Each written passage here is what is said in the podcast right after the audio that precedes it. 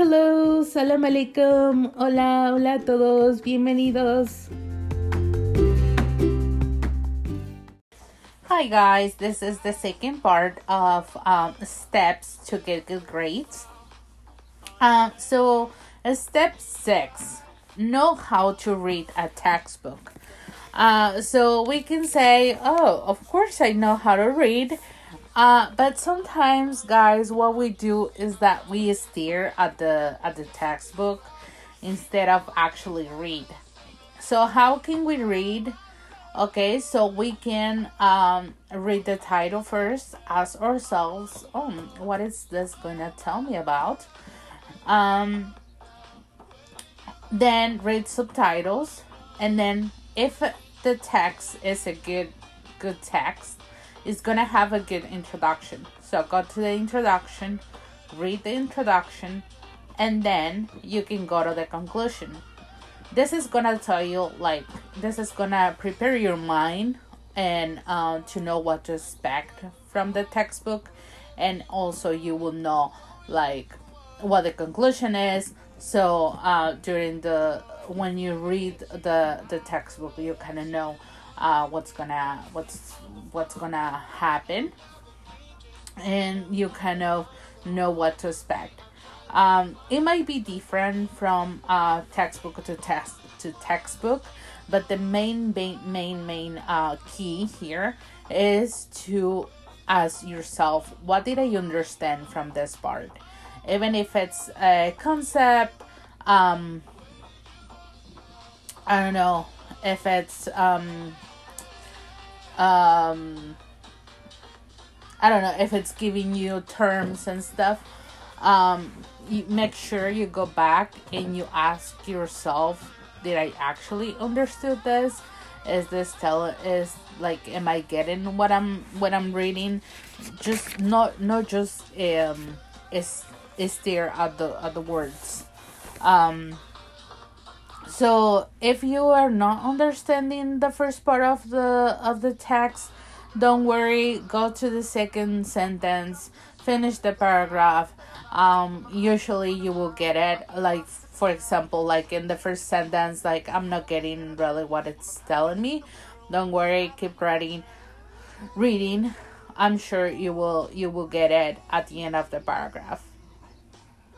If there is a word that you don't understand uh look at it. Um i recommend to use wordreference.com it's wordreference.com because they have uh, it's a really nice dictionary um and translator because it's gonna it's gonna tell you like where this word is used uh in the in different contexts. It's not like google translator. Google translator will give you probably just one con uh, context so sometimes a word is not used the same as it was used in the textbook uh, the the step seven is to study smart.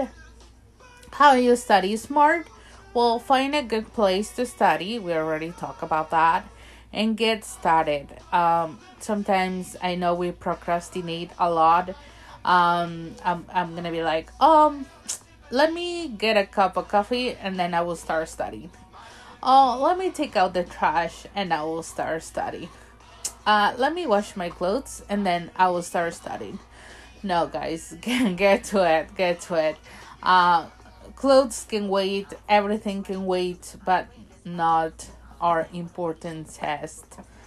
Um, know your learning style. This is really good. Um, there are some quizzes online that you can take, so you you will know if you are someone that learns by listening by watching or you have to have it physical. Like for example, me, I'm a combination of everything and I have to have it physical. Uh, organize your time, organize your study time, and this is really important because um, sometimes uh, we will like um, oh my gosh my mind went blank. oh yeah. So um sometimes like you will say, okay, I have this time to study, but procrastination again. You're gonna be like, oh, you know what? I have to do this, I have to do that.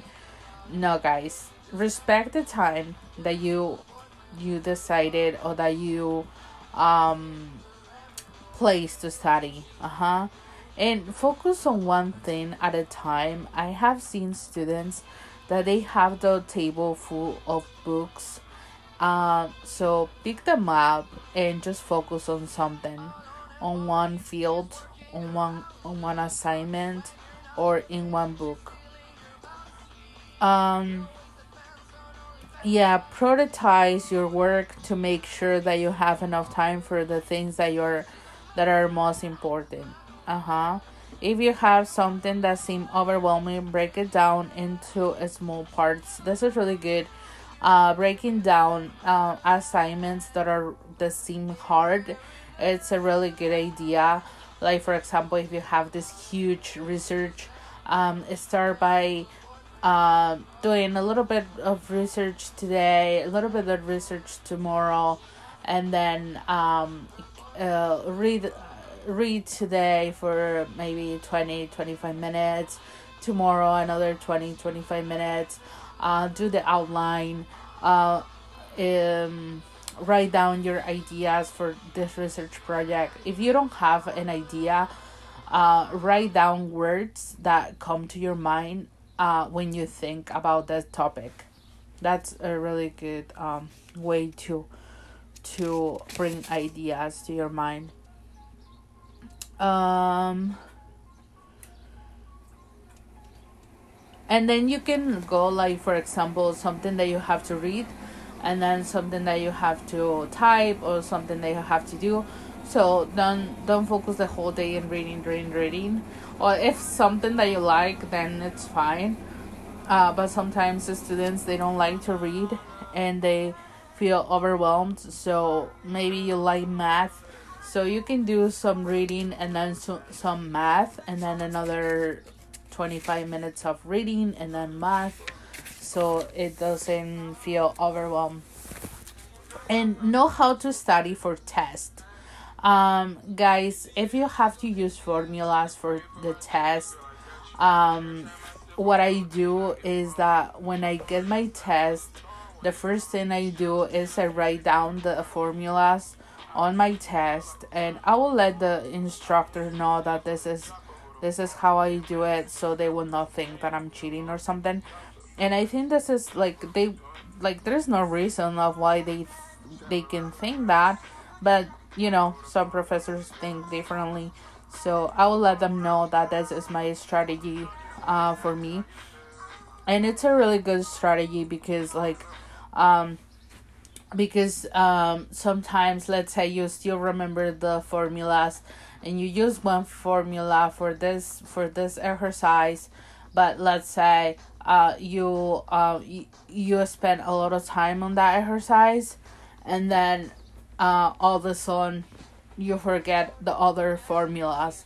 So um, before you start reading the the exercises um, write down your formulas on the top of the exam or on the back so you have them there uh, handy to uh, answer the exam. Uh, also read really careful the instructions. Um, i had i had a teacher that she she put in the instructions read the whole exam and turn it back.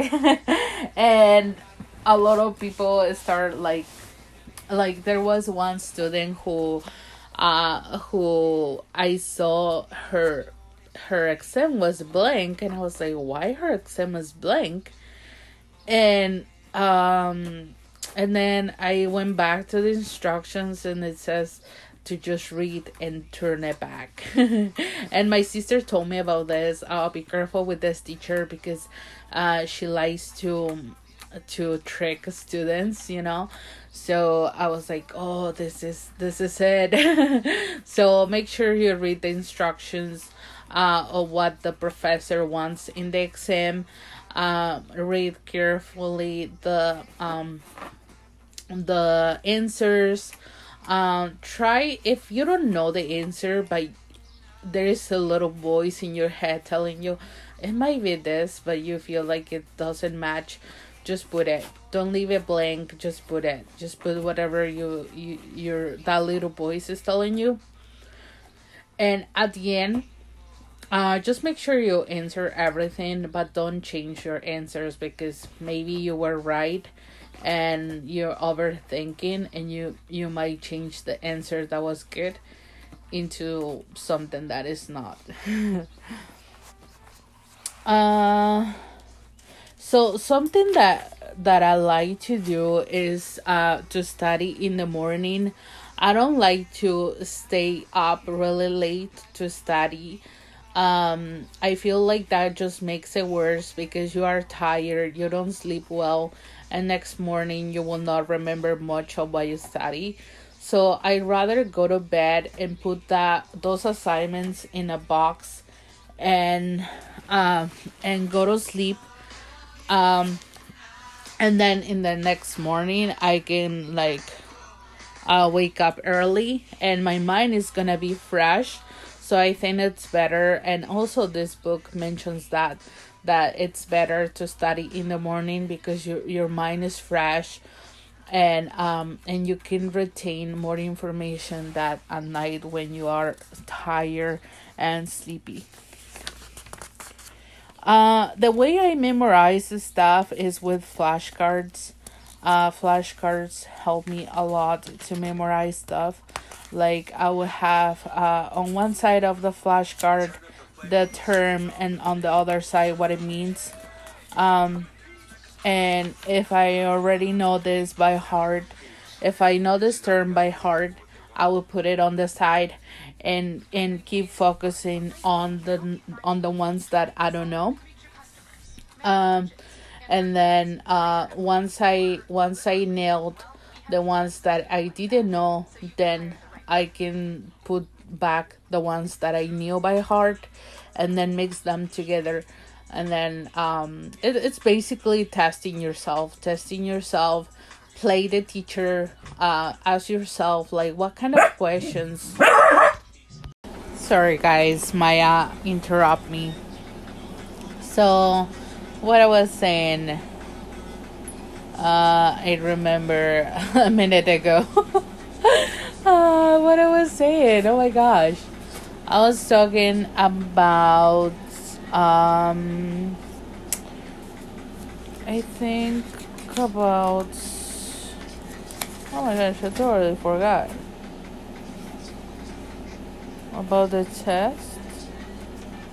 Oh, about memorizing, yes. About the flashcards and stuff.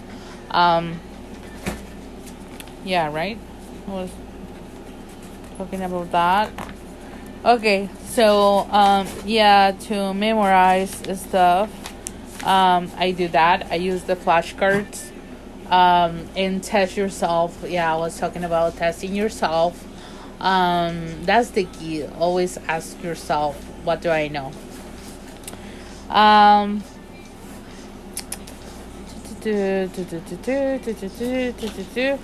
uh, yeah. I didn't talk about this in Spanish, but um, yeah.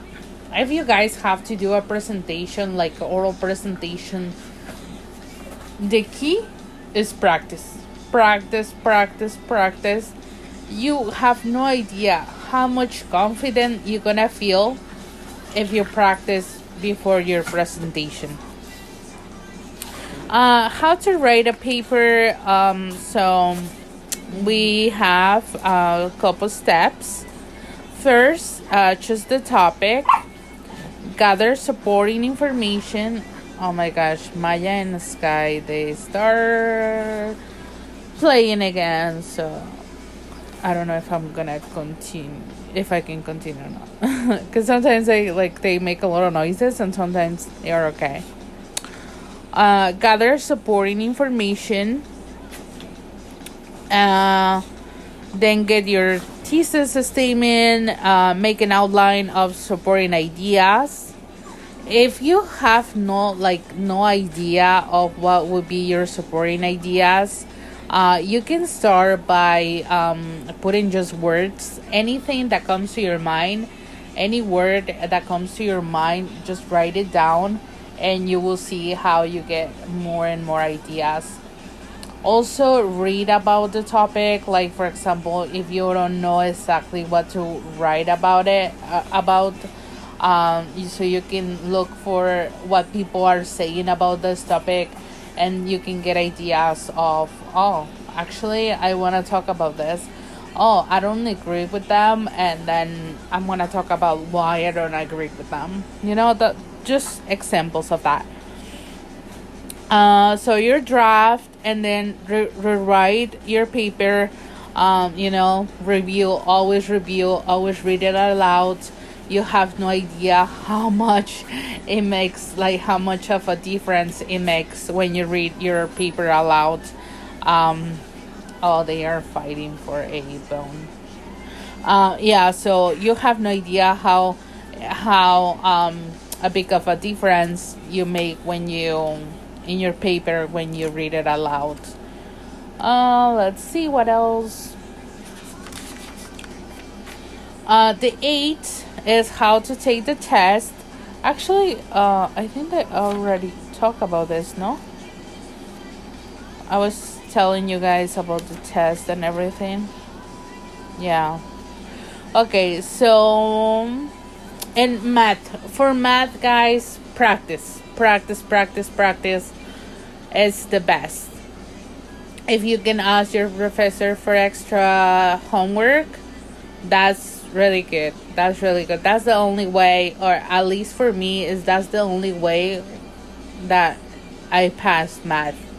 Like seriously, guys, I thought that I would not pass, that I will not graduate because of math, but actually, like practice, practice, practice that's that's the key to survive college guys. Uh, survive math. Uh, so reduce anxiety. The the way that you can reduce anxiety before a test is if you study um, with time you know like really guys i know we procrastinate a lot more now than ever because we have uh, social media if you can on your finals delete social media uh, delete your instagram um, just get just one social media. Uh, like for example me i used to uh, i like to use whatsapp because i have friends from different parts of the world. So i like to use whatsapp so sometimes I used to delete uh, Facebook because Facebook was the thing before. Now it's in, I feel like it's more Instagram and TikTok. Um, but yeah, if you can delete those uh, apps from your phone, um, that would be great. Uh, I feel like that's gonna help you a lot to to focus. Um, also, if you are new in the in the uh, U.S. system, I I would recommend to uh, look for vocab that is used um, in the universities here. Uh, that will help you to understand a lot of what's going on. And that's it, guys. That's all the the strategies and the tips that I have for you. I hope you enjoyed them, and um so um, i'm gonna keep talking about my experience in college but i wanted to talk about these tips and strategies that i learned at first. Um, so after after i took classes in the community college um, guys i didn't believe in myself. I was not sure uh, if i could make it in the university because of my english I was like, no, my English my English is not that strong. I will not make it. You know, I was telling myself all those things. And my advisor, she she asked me one day, "Oh, why haven't you applied for for university?" And I said, "I don't know." And she said, okay, so here is this university, here is the other one. Um, I decided to go to Shippensburg University because it's uh, really it's really diverse. And um, I don't know um, they had uh, my major and everything. Um, so I first like I wanted to do uh, international studies and Spanish uh, international studies because I always like I love science first day in this world. Uh, since I can remember I love to know about different cultures to travel and stuff um, and uh, Spanish because I I didn't want to lose uh, my vocab and my grammar and because I think Spanish is a beautiful language, so I didn't want to miss. I didn't want to lose it. Um, so I was like, uh, plus I spent a lot of time studying in Mexico, so I wanted. I didn't want to waste all that time that I spent in Mexico studying Spanish or studying um, uh, in high school and everything. So that's why I decided to double major in Spanish and inter- international studies. So um, this this was a different experience because um, I never lived by myself before. So I asked my parents if I can stay in the in an apartment close to the university in Shippensburg and they were like okay so actually they were so like nice that they um they said that they will pay half and half like my dad will pay half of my rent and my mom half of my rent uh, i still work but um but yeah they helped me a lot in that year so i went to uh this like uh, they were like bar houses. They were like small houses, but kind of apartments. And so, um, so yeah, guys, uh, I have many stories for that, how it went, because my roommate wasn't the nicest one. So, um, I will tell you guys in the next episode why why she made me feel she made me live a, a nightmare uh, so I will tell you guys uh, everything about that and more tips for the university tips that I wish someone would told me before. Um, I learned a lot and things that you don't think that they will matter. Like for example, like check the weather every time you get out of your uh, of your apartment. Uh, so many things that I didn't used to do. Uh, many things that I didn't think they were important until you live them. Okay, guys, keep in touch, and I will see you next episode.